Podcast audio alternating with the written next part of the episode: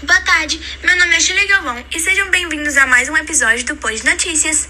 E hoje nós vamos falar sobre um assunto bastante importante, que é sobre a luta dos profissionais de saúde para combater a Covid-19.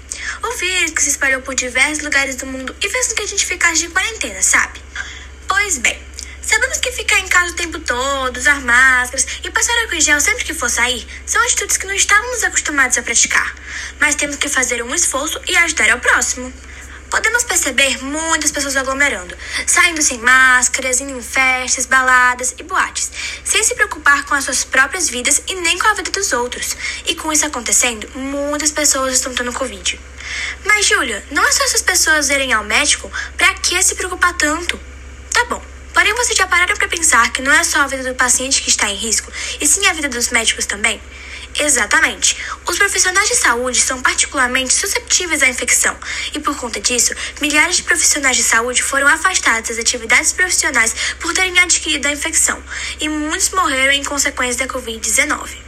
Gente, se coloquem no lugar desses médicos. Eles já estão física e mental, dificuldades na tomada de decisão e ansiedade pela dor de perda de pacientes e colegas, além do risco de infecção e a possibilidade de transmitir para familiares. Tudo isso para salvar a vida das pessoas. Então precisamos ter um pouco de compaixão e ter a consciência de ajudar. Assim, garantir assistência médica para os profissionais de saúde e apoio psicológico são fundamentais. Da mesma forma, realizar testes diagnósticos nos sintomáticos com rapidez. Entre as medidas que trabalhadores de saúde podem adotar para cuidar de sua saúde mental, além de procurar ajuda, é claro, está a manutenção de uma rotina saudável, com boa alimentação e prática de exercícios físicos, até porque é importante que o profissional não se exija tanto de si mesmo e reconheça suas limitações. Muitos profissionais de saúde procuram guias de saúde mental, que ajudam bastante, pois eles apontam a necessidade de momentos de distração dos problemas do trabalho, bem como de evitar o excesso de informações sobre a pandemia. Exercício de respiração e a prática de meditação são outros hábitos que podem ajudar.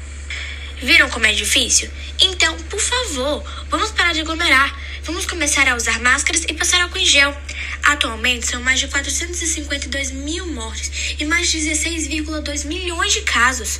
E um aviso: não pense assim. Só eu tô aglomerando, Júlia. Eu estou botando somente a minha vida em risco. Não. Quando você aglomera, você pode botar a vida de outras pessoas em risco também, além da sua vida, é claro. Só imaginem, você sai para festas, pega Covid e vai visitar a família, os amigos, vai trabalhar, vai em mais festas em lugares diferentes. E com isso, espalhando o vírus por todo lugar que você for. Dessa maneira, você não botou somente a sua vida em risco. Perceberam o perigo? Então precisamos da ajuda de vocês para espalhar essa informação às pessoas. E foi isso, pessoal. Perceber as dificuldades da vida dos profissionais de saúde e a luta para combater a Covid-19 foi o nosso tema de hoje. Muito obrigada por ter visto até aqui. Beijos e até o nosso próximo episódio do Post Notícias.